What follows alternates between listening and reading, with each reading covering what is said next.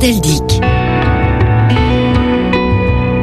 Bonjour, il y a 100 ans naissait un des grands intellectuels français, Roland Barthes, mort il y a 35 ans, en 1980. C'est lui qui va être le sujet de cette rediffusion du magazine Idée aujourd'hui. Nous allons vous dire qui il fut, sa vie, son œuvre en quelque sorte, grâce à notre invité Tiffaine Samoyo qui a écrit une volumineuse biographie d'un homme qui n'aimait pas ce genre. Un livre fort remarqué qui vient de sortir au seuil, qui a édité aussi les livres de Roland Barthes. Tiffaine Samoyo, qui n'a pas connu Barthes, écrit ceci à son sujet. Il est mon contemporain parce que je sais que je lui dois une manière de lire la littérature, un rapport que je tisse entre critique et vérité et la conviction que la pensée procède d'une écriture. Idée, le magazine qui interroge ceux qui pensent le monde, à écouter aussi sur le site de la radio www.rfi.fr.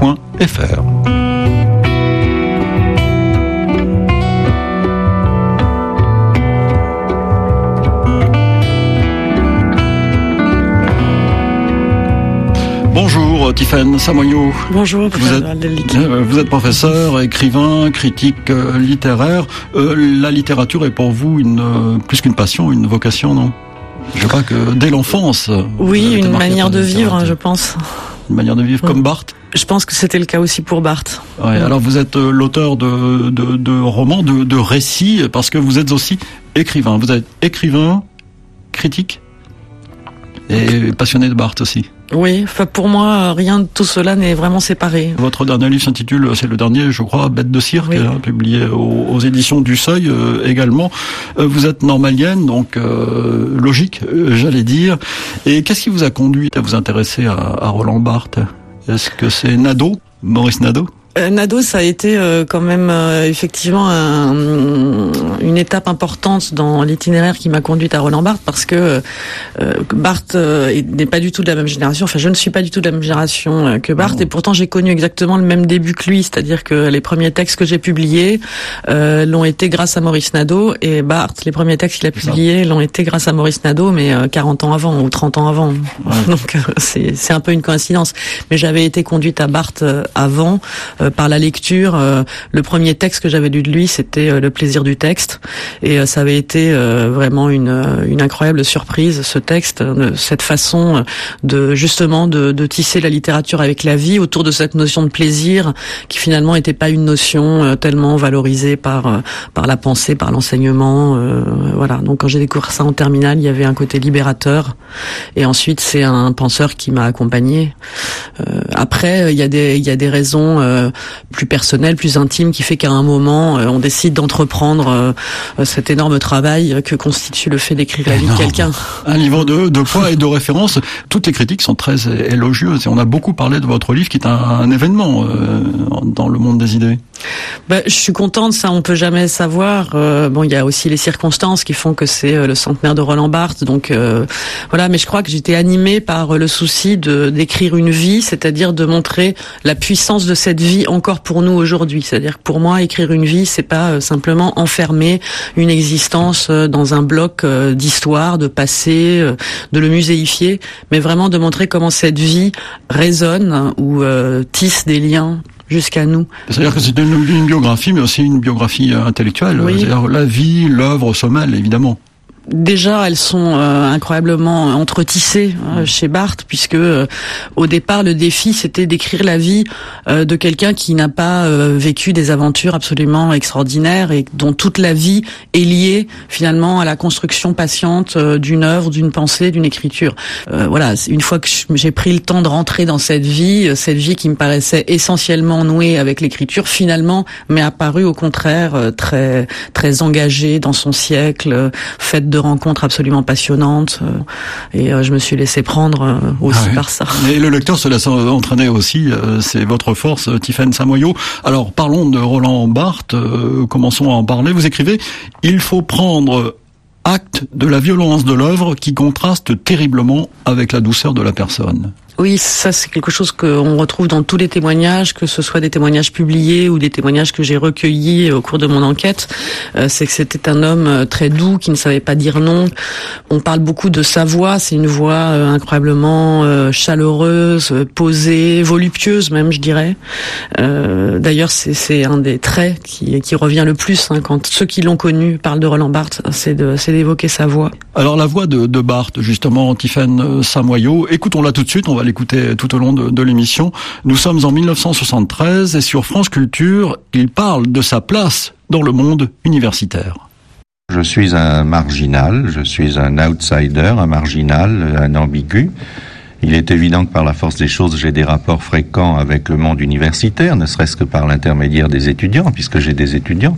Mais je ne considère pas que mon, travail ne se situe pas euh, de plein front dans un lieu universitaire, et je prends le plus grand soin euh, à ce qu'il en soit ainsi, à ce qu'il ne se situe pas dans le champ directement euh, facultaire, disons. Alors la voici, la voix de Barthes. C'est vrai qu'elle est chaude, chaleureuse. Oui, et puis euh, contrairement à beaucoup de voix, elle n'est pas datée. Elle, euh, elle ne se démode pas. Enfin, elle reste très présente, très actuelle, euh, comme je trouve moi son écriture et sa pensée. Alors sur le fond, nous avons brûlé des étapes. Il faut, avant de parler de sa place dans l'université, qu'on rappelle son parcours. Et en quelques mots, bien entendu, on va pas refaire le livre. Il faut lire votre livre absolument, plusieurs centaines de pages. Une enfance qu'on pourrait qualifier de, de, tranquille, une naissance à Cherbourg, une, une enfance à Bayonne, dans le sud-ouest de la France? Non, faussement tranquille. C'est aussi l'image qu'il a cherché à en donner euh, rétrospectivement, mais en réalité, ça n'est pas une enfance si tranquille que ça. Euh, première chose, elle est marquée par la disparition en mer de son père pendant la Première Guerre mondiale. Euh, donc, euh, sa mère trouve refuge chez ses beaux-parents, donc chez les grands-parents paternels de Barthes, en effet, à Bayonne. Donc, enfance très choyée. Il était très aimé de sa mère, mais ensuite, cette mère a si importante. Voilà, si importante. On en reparlera, je pense. donc, a une liaison avec un homme dont elle a un enfant, qui l'oblige à quitter euh, cette famille euh, paternelle et donc à se retrouver à Paris dans un très grand dénuement. Hein. et, je crois que la pauvreté euh, de l'enfance de, Roland Barthes est quelque chose qui l'a profondément marqué.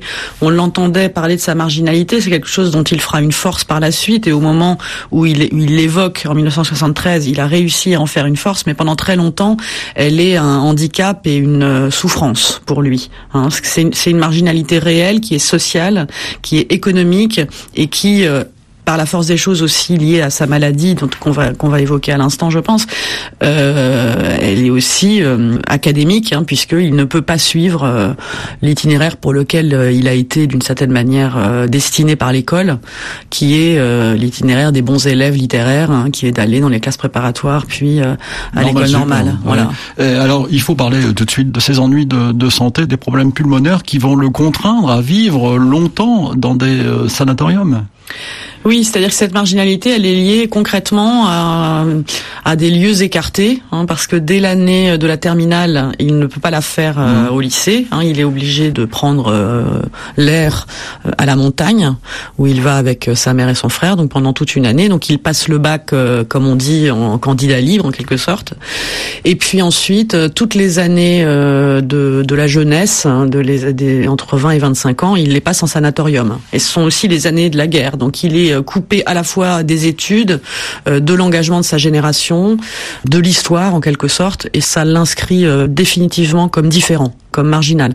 En plus, ces années de sanatorium, elles sont, elles sont particulièrement cruciales aussi parce que donc c'est là où il fait aussi un apprentissage. il lit, il lit beaucoup. Considérable, oui, oui, mais il se forme de manière un peu autodidacte. Hein. Et c'est sans doute ce qui fait sa singularité dans le paysage intellectuel français, parce que c'est quelqu'un qui n'a pas eu de maître.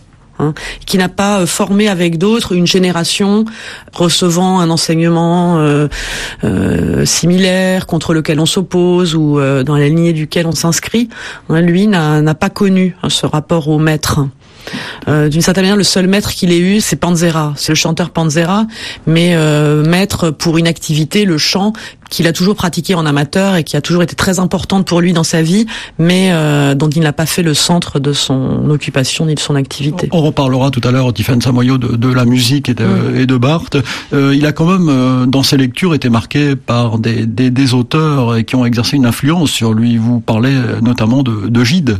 Alors Gide, c'est tout à fait spectaculaire parce qu'il s'est reconnu en Gide. Euh, dans une interview tardive, il, il dit ces quatre choses euh, sur Gide. Il dit, il était protestant, il jouait du piano, il parlait du désir, il écrivait pour expliquer sa ressemblance à Gide. En effet, ces quatre euh, petits segments de phrases s'appliquent parfaitement bien euh, à Barthes. Hein. Euh, aussi bien le protestantisme, qui est aussi la définition d'une marginalité, encore une, aussi bien le goût pour le piano, la, la, la, façon d'évoquer et de parler constamment du désir, donc l'homosexualité en creux mhm. aussi, hein, qui les rapproche, et puis ben, le rapport à l'écriture et, et le, la, la, construction progressive d'une vie en écriture. Et c'est euh, sur Gide, en fait, que Roland Barthes va écrire sa première critique? Son premier texte, il le publie dans la revue du Sanatorium et mhm. ce sont des notes. Existence? Euh, oui, Existence, la revue du sanatorium de Saint-Hilaire du Touvet, qui était, il faut le dire, un lieu tout à fait extraordinaire à cette époque-là, un relié à l'université de Grenoble, euh, qui était, euh, euh, on dirait aujourd'hui, pilote, hein, avec des cours, des conférences, une, une vidéothèque, une bibliothèque, dont Barthes d'ailleurs est un temps le, le bibliothécaire. Et donc ils ont une revue qui est de très grande qualité. Hein, J'ai eu l'occasion de la lire. On peut la trouver en ligne sur le site du Conservatoire des mémoires étudiantes. C'est une revue tout à fait passionnante et euh, y publie ses premiers articles, dont euh, ses notes en marge du journal d'André Gide, dans lesquels on trouve euh, énormément de ce qui fait le, style euh, de Barthes, à savoir euh, le fragment, la notation, l'implication du sujet dans, dans la critique. Hein. C'est-à-dire que d'emblée, on le sent, il est là, il dit je.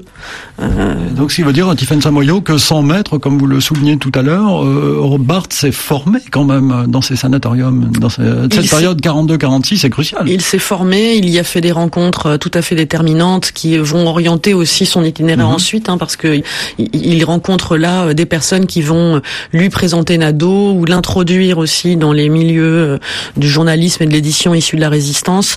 Donc, donc c'est tout à fait important. Et puis surtout, il lit énormément et il lit comme un autodidacte, c'est-à-dire des œuvres complètes, euh, de manière intense, frénétique. C'est entièrement là qu'il prépare tout son premier livre sur Michelet.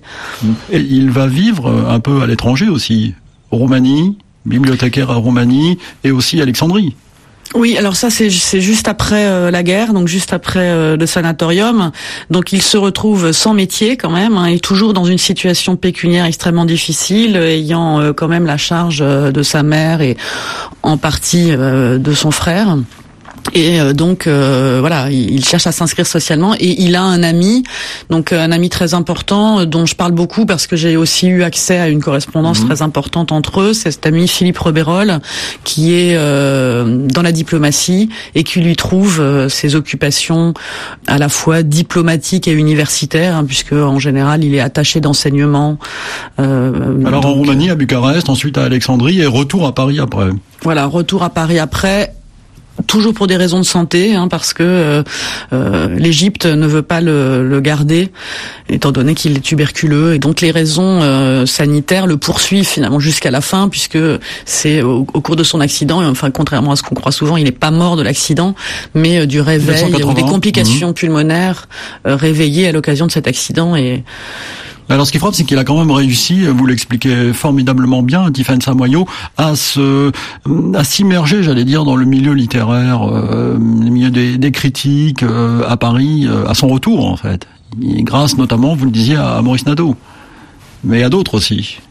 Oui, alors c'est favorisé à la fois, je vous disais, par des rencontres et notamment celle qu'il fait avec Georges Fournier qui avait attrapé la tuberculose à Buchenwald et qui était trotskiste et donc il connaissait très très bien euh, le milieu trotskiste parisien intellectuel.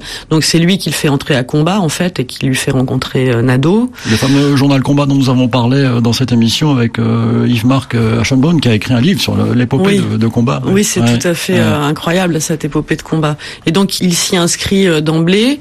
Et puis également, il gagne sa vie aussi en faisant des chroniques, hein, et en particulier des chroniques théâtrales. Donc il va beaucoup travailler pour des revues de théâtre. Alors le théâtre, c'est très important pour Roland Barthes. Hein. Comme acteur au début, je crois même, hein, et ensuite comme critique surtout. Oui, alors comme acteur, c'est une expérience aussi tout à fait singulière qu'il fait au lycée et ensuite dans ses premières années d'université avec un groupe qu'il a fondé, hein, qui est le groupe de théâtre antique de la Sorbonne. Alors quand on dit comme ça, on a l'impression que c'est sans doute un groupe de théâtre amateur. En fait, c'était une troupe qui avait beaucoup d'importance, hein, qui faisait des tournées à l'étranger. Ses premiers voyages, il le fait avec le groupe euh, du théâtre antique, notamment son premier voyage en Grèce, un premier voyage aussi en Hongrie. Euh, voilà, et c'est tout à fait euh, libérateur comme expérience. Et ensuite, euh, il aura une activité de critique théâtrale pendant dix ans, euh, qu'on oublie souvent un peu, à, l'exception des fameux articles sur euh, le théâtre de Brecht, mais qu'on oublie un peu et qu'il fait essentiellement aussi pour gagner sa vie, mmh. hein, puisque l'enseignement n'est pas vraiment ouvert aux tuberculeux. Donc, donc non seulement il ne peut pas rattraper le temps perdu en refaisant cet itinéraire de normal sup et de l'agrégation, mais en plus les portes de l'enseignement lui sont presque définitivement fermées à cause de sa maladie. Alors théâtre euh, littérature. il y a donc en 1953 ce premier grand livre euh, qui est composé de plusieurs critiques, de ces critiques, le degré zéro de l'écriture, dans lequel il écrit Il est donc possible de tracer une histoire du langage littéraire qui n'est ni l'histoire de la langue, ni celle des styles, mais seulement l'histoire des signes de la littérature. Oui, alors c'est un livre euh, tout à fait stupéfiant dans le dans le paysage de l'époque qu'il faut resituer euh, dans son dialogue avec qu'est-ce que la littérature de Sartre. Hein. C'est-à-dire que c'est un livre qui est dans un sens très stratégique de la part de Barthes parce que il dialogue avec le texte majeur de, son époque que tout le monde a lu, qui définit euh, l'engagement littéraire, alors que lui va définir l'engagement par la forme et par l'écriture et non par l'implication sociale de l'écrivain dans la Alors pour Barthes, il n'y a plus de littérature, disait-il avec un grand L. Écoutez ce qu'il disait à Jacques Chancel dans l'émission Radioscopie euh, sur France Inter en 1975. La littérature euh, avec un grand L, euh, n'est-ce pas, ça a été pendant très longtemps une véritable institution, ça faisait partie des institutions de la société. Alors je crois que cet aspect institutionnel de la littérature est tout de même en train, sinon de disparaître, tout au moins de se modifier profondément. La preuve, c'est qu'actuellement, voyez-vous, en 75, je pense que vous serez d'accord avec moi, il n'y a plus, disons, ce qu'on appelait autrefois de grands écrivains il n'y a plus de grands écrivains. Entre les deux guerres, moi, quand j'étais adolescent, il y avait des grands leaders de la littérature. Pour vous, il y avait Proust. Oui, il y avait Proust encore qu'il était mort, disons, au moment où je suis devenu adolescent, mais il y avait des gens comme Gide, Claudel, Valérie, Malraux. C'était de très grands noms qui polarisaient toute une activité, toute une séduction culturelle. Or, maintenant, il faut bien reconnaître que ça n'existe plus. Il y a des intellectuels, il y a des professeurs, il y a des gens qui écrivent mais selon un statut souvent un peu honteux et euh, cela désigne l'espèce de, de force qui mine l'institution littéraire la littérature qui est au cœur, il faut le répéter, du travail de Barthes. Tout tourne autour de cette littérature. Oui. Et puis il faut bien entendre que lorsqu'il euh, fait ce constat, il ne le déplore pas, hein, bien au contraire. Euh, il est euh, tout à fait heureux. Pour lui, la puissance de la littérature, elle doit toujours être euh, anti-institutionnelle. En distinguant les écrivains et les écrivants, c'est cela? Oui. Alors les écrivains, c'est ceux qui écrivent sur, donc euh, éventuellement les intellectuels et les professeurs, et puis les écrivains, c'est ceux qui, comme il dit, écrivent de manière intransitive, c'est-à-dire tout court, c'est-à-dire sont euh, euh, conduits en quelque sorte par l'écriture elle-même, par la, recherche de la forme, etc. Et ce que je voudrais quand même souligner, c'est que lorsqu'il dit cela, il s'inclut lui-même nettement parmi les écrivains. Alors que pourtant il n'a une activité à ce moment-là que de critique. Mais euh, il essaye de hisser la critique au rang d'une véritable écriture, d'un véritable travail d'écriture. Il n'est pas le seul à le faire. Hein. Blanchot, d'une certaine manière, le fait à la même époque, mais euh, c'est tout à fait important de le rappeler. C'est-à-dire qu'il se considère comme un écrivain. C'est vraiment clairement inscrit hein, que, que la critique littéraire, le fait de parler de la littérature, peut faire de vous aussi un écrivain et pas simplement d'écrire du roman, de la poésie ou du théâtre. Tiffany Samoyo, nous allons marquer une pause et nous allons retrouver, euh, grâce à vous, Roland Barthes, dans trois minutes, après quelques informations. Donc, à tout de suite.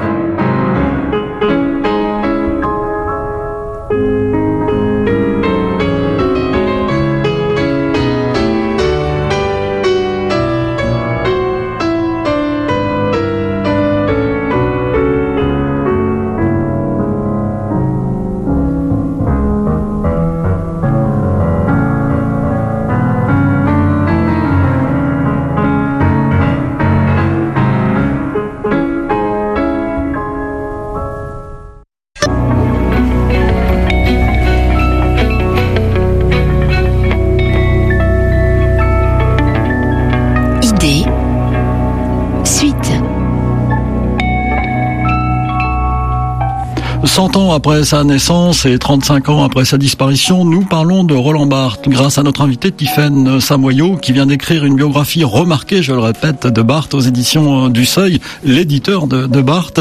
Roland Barthes, le père de la sémiologie, la science de l'analyse des signes. Je mets ça avec un point d'interrogation aussi, on en reparlera dans un instant, mais retrouvons-le avec Jacques Chancel dans Radioscopie en 1975. Il parle précisément du signe. Le signe, euh, c'est un objet historique, c'est-à-dire que euh, au fond, euh, le signe, c'est une sorte de notion euh, qui est apparue dans notre civilisation occidentale. Je m'excuse d'être peut-être un peu pédant, mais je le dis en un mot, qui est apparue dans notre civilisation occidentale au moment des, stoïciens, pas, dans, dans l'Antiquité, qui a ensuite traversé toute une carrière de définitions variées, qui a eu beaucoup d'importance au Moyen Âge, et qui maintenant, cette notion a repris vie, a repris intérêt à travers les recherches de la linguistique récente. Euh, de la linguistique structurale, disons. Alors, euh, il y a eu la sémiologie, c'est donné d'abord justement comme une science qui analysait les signes, et autant que possible, car ça, il faut le redire, au sein de la vie sociale, n'est-ce pas, sans séparer le signe de son impact social, de son existence sociale. Et alors à ce moment-là, bon, il y a eu toute une série euh, d'analyses conceptuelles pour euh, définir euh, les, les, parties, les éléments du signe, le jeu du signe quand il est à côté d'autres signes, etc. Enfin, toute une science, ou en tout cas tout un discours sur le signe est né.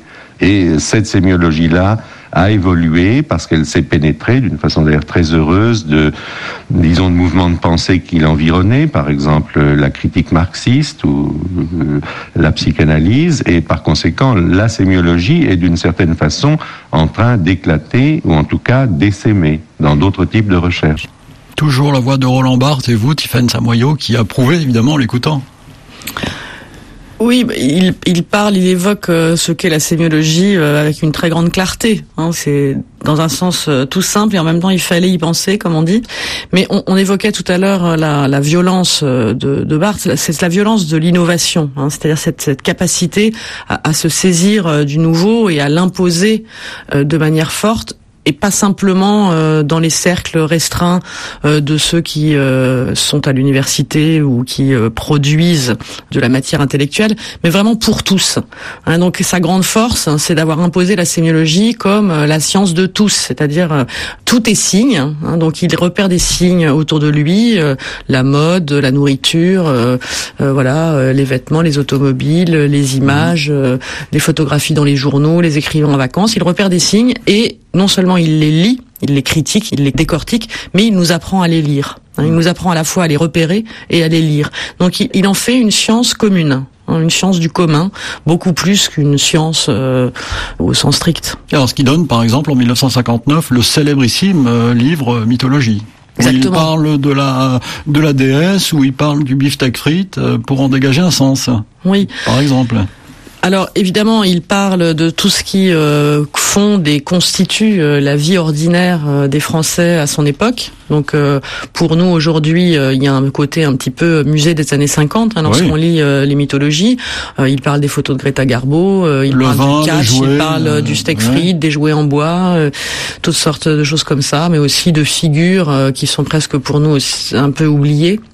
mais ce qui reste très vivant dans les mythologies, c'est cette manière de s'emparer comme ça des objets du monde, d'en faire à la fois une critique euh, très subtile, hein, très violente d'une certaine manière, hein, lorsqu'il parle, par exemple, du drapeau français ou des articles pro-coloniaux euh, qui paraissent dans Paris Match à cette époque-là, c'est quand même très cruel, mais en même temps avec un goût pour ces images. Hein. C'est-à-dire qu'on voit bien, et je pense que c'est ça la force de Barthes, c'est-à-dire que sa critique n'est pas moralisante, elle est subtile dans la mesure où il a un goût pour ces objets du quotidien et pour ces images. Alors, vous nous expliquez euh, très bien, Tiffaine Samoyo, que pour euh, dans son travail de sémiologue, il l'utilise, et Roland Barthes le disait à l'instant, notamment la psychanalyse, notamment le, marxisme, et vous précisez bien dans votre livre que pour lui, le marxisme était une méthode de lecture. Oui, alors il, était quand même euh, sans doute assez profondément marxiste, hein, c'est-à-dire euh, marqué par l'analyse de l'histoire et de la société euh, qui procédait de, de, la lecture de, de Marx. Il parle beaucoup des bourgeois dans ses livres. donc il est très anti-petit bourgeois. Les mmh. mythologies sont à cet égard quand même un réquisitoire assez sévère, et on trouve aussi dans la correspondance un peu plus privée que je cite hein, beaucoup de beaucoup de réflexions de, de même nature. En revanche, il a jamais été communiste, ou il a jamais été, euh, même trotskiste, alors qu'il côtoie beaucoup de trotskistes, il a jamais été engagé du côté euh, des partis d'obédience marxiste. Mais il était euh, néanmoins de conviction marxiste, et c'est le substrat de tous ses premiers livres, hein, que ce soit le degré zéro de l'écriture ou les mythologies, sont très marqués par ça. Ensuite, il s'en éloigne, hein, après 68, il s'en éloigne.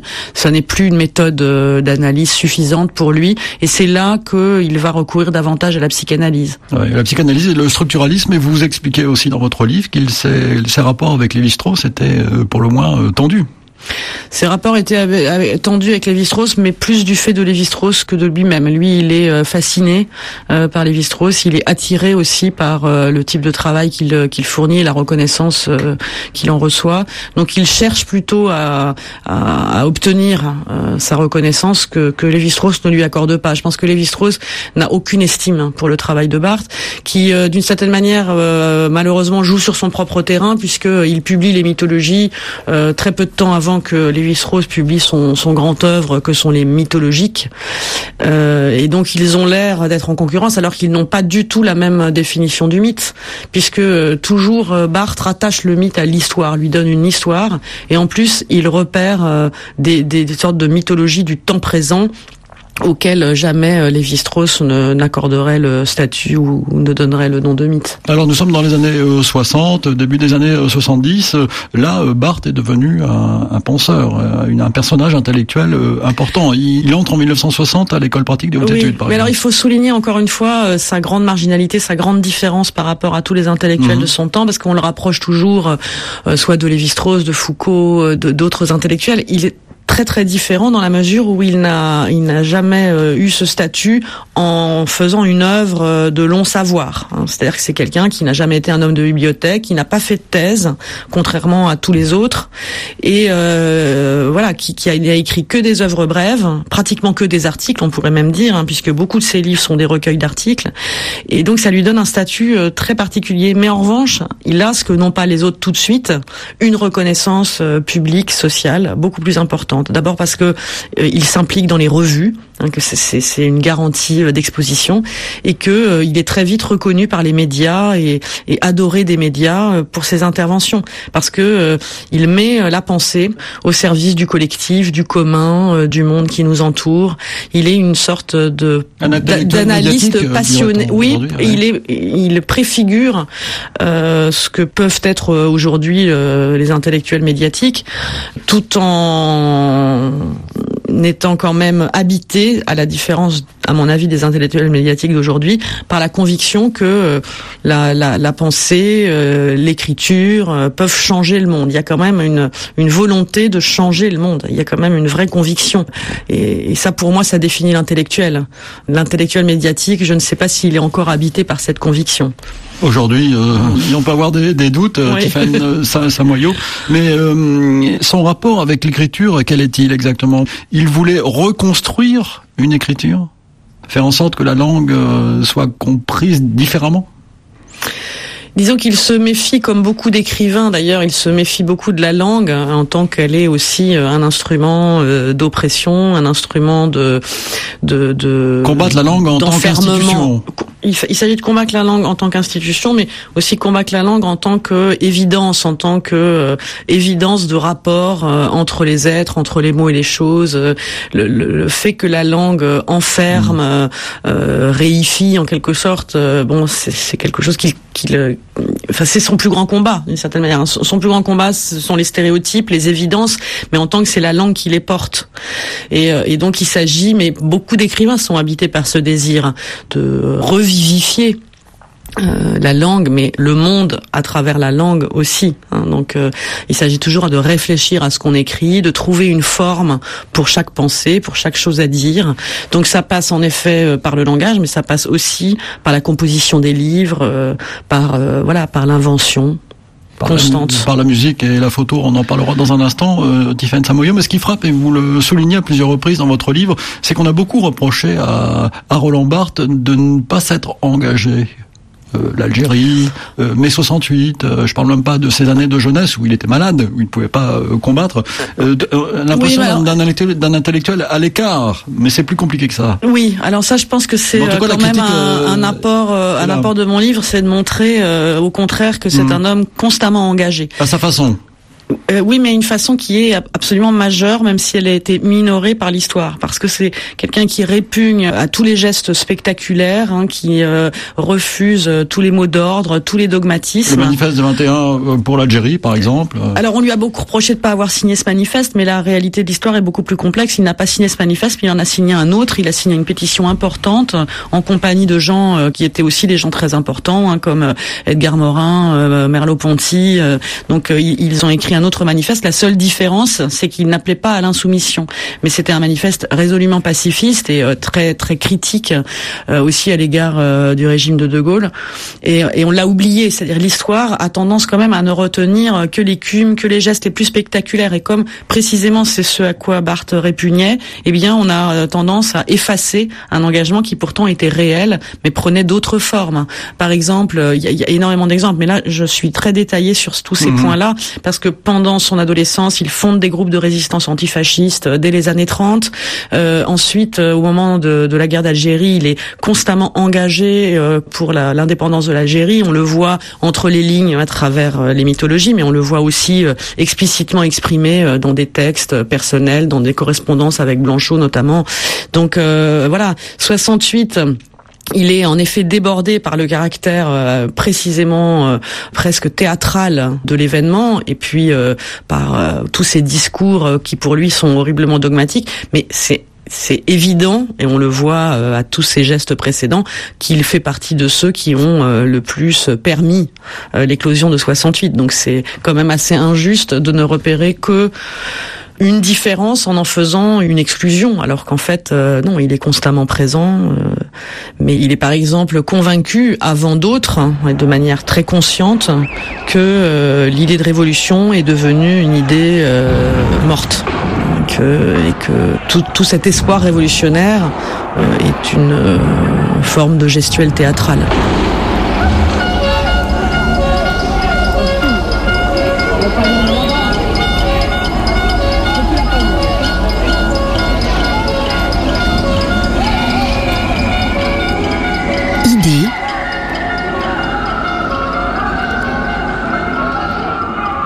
La parole à ceux qui pensent le monde. Alors, autre repère dans cette émission, pour bien comprendre Roland Barthes, il y a Roland Barthes par Roland Barthes, cette espèce de biographie, euh, ce texte où le je, le moi, le il sont mêlés. Écoutez-le euh, dans un extrait et qu'il lit de ce livre. J'aime, je n'aime pas. J'aime la salade, la cannelle, le fromage, les piments, la pâte d'amande, l'odeur du foin coupé, les roses, les pivoines, la lavande, le champagne, des positions légères en politique, Glenn Gould, la bière excessivement glacée, les oreillers plats, le pain grillé, les cigares de Havane, Handel, les promenades mesurées, les poires, les pêches blanches ou de vigne, les cerises, les couleurs, les montres, les stylos, les plumes à écrire, les entremets, le sel cru, les romans réalistes, le piano, le café, Pollock, Twombly, toute la musique romantique, Sartre, Brecht, Jules Verne, Fourier, Eisenstein, les trains, le médoc, le bousi, avoir la monnaie, Bouvard et Pécuchet, marcher en sandales le soir sur de petites routes du sud-ouest, les Marx Brothers, le Serrano à 7 heures du matin en sortant de Salamanque, etc. Je n'aime pas. Les loulous blancs, les femmes en pantalon, les géraniums, les fraises, le clavecin, Miro, les tautologies, les dessins animés, Arthur Rubinstein, les villas, les après-midi, Satie, Vivaldi, téléphoner, les chœurs d'enfants, les concertos de Chopin, les danseries de la Renaissance, l'orgue, Marc-Antoine Charpentier, ses trompettes et ses timbales, le politico-sexuel, les scènes, les initiatives, la fidélité, la spontanéité, les soirées avec des gens que je ne connais pas, etc. J'aime, je n'aime pas. Cela n'a aucune importance pour personne. Cela apparemment n'a pas de sens. Et pourtant, tout cela veut dire, mon corps n'est pas le même que le vôtre.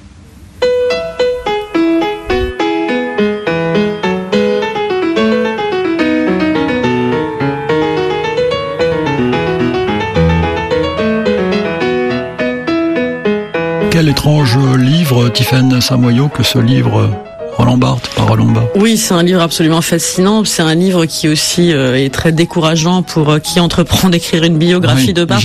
C'est un texte autobiographique, mais qui prend le contre-pied de tout récit euh, continu qui prétendrait restituer une existence à la fois dans sa continuité ou dans sa dans son effort de totalité. Alors donc c'est un texte qui est composé de très courts fragments, comme une sorte de vie mise en fil et en même temps étoilé une sorte de cartographie, euh, non pas tant d'une existence que, euh, comme il le dit, on l'entend bien, d'un corps. Hein, avec euh, ses choix, ses, ses pulsions, ses désirs, ses, ses, goûts, le travail fait aussi, hein, parce que ce qui est très, très intéressant, c'est de revenir sur la composition de ce livre. Hein. C'est un livre qui est fait par prélèvement, euh, de fragments comme ça d'existence et de pensée. Mhm. Et pour le faire, donc il a obéi euh, au cahier des charges de cette collection qui était euh, un écrivain par lui-même, hein, mais en général fait par quelqu'un d'autre. Hein. C'était par lui-même, mais par un autre. Et là, c'est par lui-même, par lui-même. Donc en quelque sorte, voilà, il, est, la, la boucle est bouclée. Et donc il a relu sa propre œuvre et il a pris des notes sur ses textes antérieurs et qui lui permettent de constituer une sorte de commentaire Hein, mais de commentaires légers. Encore une fois, il dit qu'il apprécie le léger, mais euh, le léger pour lui dans l'écriture passe par euh, la rupture avec le continu, hein, c'est-à-dire euh, le goût pour la forme brève et surtout pour le blanc. Alors il y a un autre livre, Tiffany Samoyo, qui a eu beaucoup de succès à l'époque. Ces livres ont eu du succès à leur époque. Ces fragments d'un discours amoureux. Là aussi, c'est un étrange livre dont la lecture, pour le coup, n'est pas toujours facile. Et pourtant, c'est le livre qui est toujours le livre le plus vendu de Roland Barthes, hein, qui est un livre, euh, d'une certaine manière, on pourrait dire très populaire. Il a été vendu à presque 100 000 exemplaires la première année. Euh, il y a eu une fameuse émission de Pivot, d'apostrophe, où euh, Barthes est en compagnie de Françoise Sagan, euh, et puis de l'auteur de, Angélique, Marquise des Anges. C'est tout dire. Et donc, il ça apparaît vraiment comme un, comme un grand livre sur l'amour. Alors en fait, en effet, c'est un livre assez compliqué qui a pris sa source dans un cours que, que Barthes a donné à l'école pratique des hautes études sur euh, le discours amoureux et donc qui repose sur l'analyse essentiellement d'un texte qui est qui est les souffrances du jeune Werther de Goethe. Donc on peut le lire dans un sens comme euh, une analyse des souffrances du jeune Werther de Goethe. Mais en fait, le livre est beaucoup plus que ça. D'abord parce que il l'écrit aussi euh, en pleine crise amoureuse, en pleine crise de passion amoureuse et donc le livre est quand même aussi habité par cette expérience de son auteur et ça se sent même si c'est euh, évidemment d'une certaine manière caché. Et puis, il prélève à la fois de cette expérience, mais aussi de la littérature, parce que pour lui, les deux choses sont étroitement mêlées. Eh bien, des gestes, des euh, des façons hein, d'être amoureux, des façons d'être euh, malheureux, qui finalement relèvent de l'expérience de tous. Et donc euh, ce livre est incroyablement appropriable. Il n'est pas difficile à lire parce que euh, chacun retrouve ses propres gestes, ses propres angoisses, ses propres désirs. Et euh, moi je comprends très bien que ça soit un livre si, si lu, si aimé de ceux qui le lisent. Un fragment d'un discours amoureux publié, je crois, en 1977, qui est une mm. année euh, difficile, pour le moins, pour euh, Roland Barthes, puisque c'est l'année de la disparition de sa mère aussi. C'est une des grands, une des années de grande césure, évidemment, euh, de sa vie, liée à la disparition de sa mère, qui, on le dit souvent de manière un peu cliché, était le grand amour de son existence. Alors, il faut pas réduire cette relation à une sorte de relation de l'homosexuel dans un rapport complètement fusionnel avec sa mère. C'est beaucoup plus subtil que ça, d'une certaine manière. Sa mère est vraiment la mère suffisamment bonne hein, dont parle Winnicott. C'est quelqu'un qui n'avait ne, ne, pesait pas du tout sur lui justement, qui était une mère légère, bizarrement, hein, parce qu'on croit qu'il a vécu toute la vie avec sa mère, donc ça veut dire qu'elle avait une relation au contraire très étouffante, mais c'est pas du tout le cas. Et il le dit beaucoup, il le répète, c'est très présent dans ce très beau texte qui est le journal de deuil qu'il écrit donc à la suite de la disparition de sa mère. Elle ne me faisait jamais d'observation. Et ça, c'est quelque chose que dit aussi beaucoup son frère. C'est-à-dire, elle la laissait incroyablement libre. Et c'est cette liberté, cette confiance absolue hein, qui explique qu'ils soient tous les deux, d'ailleurs, les deux frères, hein, bien que son frère fût marié, etc., soient restés habités avec leur mère.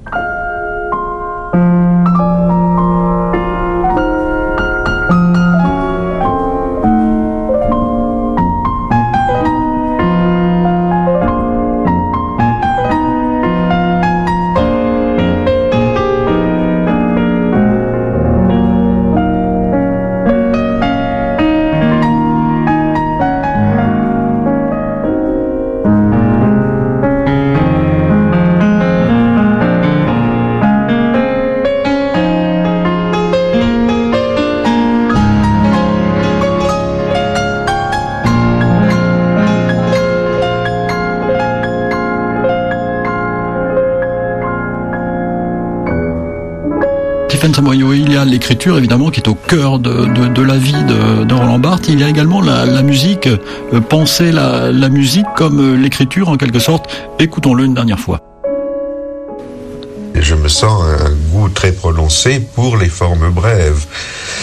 J'aime énormément cette forme ultra brève, symboliquement brève qu'on appelle le haïku japonais, par exemple, ou même en musique, les, pièces brèves de Weber, c'est une chose qui me, fascine énormément, ou les intermèdes de Schumann. Enfin, dire, je suis très attiré par la, par la forme brève. Alors pourquoi? Je pourrais dire tout simplement, c'est parce que j'aime beaucoup commencer. J'ai un plaisir d'invention à à trouver ou à, ou à faire l'attaque, l'attaque d'un paragraphe, l'attaque d'un fragment. J'aime bien commencer, j'aime bien rompre, euh, j'aime bien imaginer la rupture avec le rien qui précède.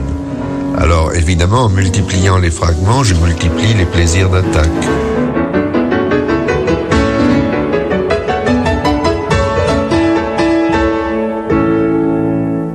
Les plaisirs d'attaque, dit Samoyo, dit Roland oui c'est aussi que c'est quelqu'un qui euh, s'ennuie beaucoup, hein, qui a un rapport euh, très euh, aigu à l'ennui et donc il se lasse aussi et, le, fragment l'attaque hein, c'est ce qui maintient dans un état précisément aiguisé de désir.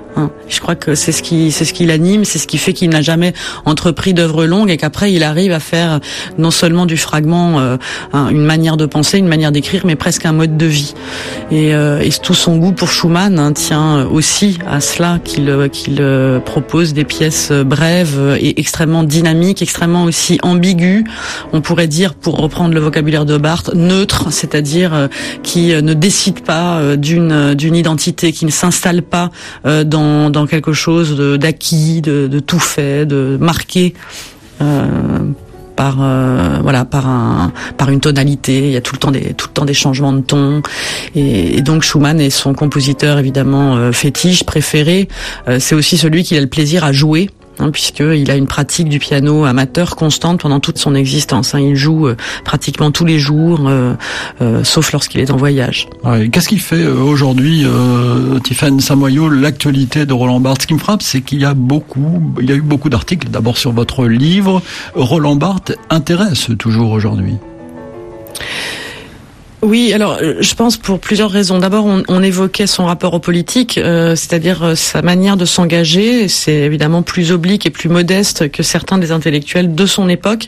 Mais aujourd'hui, hein, ce sont des gestes dont nous avons besoin, ces gestes plus modestes, ces gestes de quand même de fondation de collectif non autoritaire d'une certaine manière. Et je pense que là, on a beaucoup à apprendre de lui. Ensuite, c'est quelqu'un qui a été précurseur dans sa manière de penser différemment le, la transmission du savoir. Hein, je crois que on aurait pu y insister aussi beaucoup, mais que ce rapport à la cartographie, aux fragments, à la fiche, hein, sa manière de travailler contre le livre, contre le continu de l'argumentation et du discours, sont des choses qui préfigurent constamment ce que nous devons inventer euh, comme pratique avec euh, le développement d'Internet, hein, qui change quand même à la fois notre rapport au livre, mais aussi notre rapport euh, à l'argumentation et notre rapport à la transmission. Et donc je pense qu'il y a dans son œuvre vraiment des propositions fortes pour penser autrement le, savoir. Ensuite, c'est quelqu'un qui euh, fait de tout lecteur un auteur. Hein, qui, qui, valorise constamment les gestes de lecture et pas simplement les gestes de lecture des livres, mais de lecture du monde. C'est-à-dire qu'il dit à chacun euh, votre votre corps, votre regard, votre manière de lire compte euh, dans l'explication euh, du monde. Et donc il nous apprend à lire. Il nous apprend à lire euh, nos vies, il nous apprend à lire les images. Alors c'est quand même très important euh, encore aujourd'hui. Et puis évidemment, il nous montre que bah, la littérature donne à la fois des, des, des manières d'être, des, des modèles, des espaces de, de désir.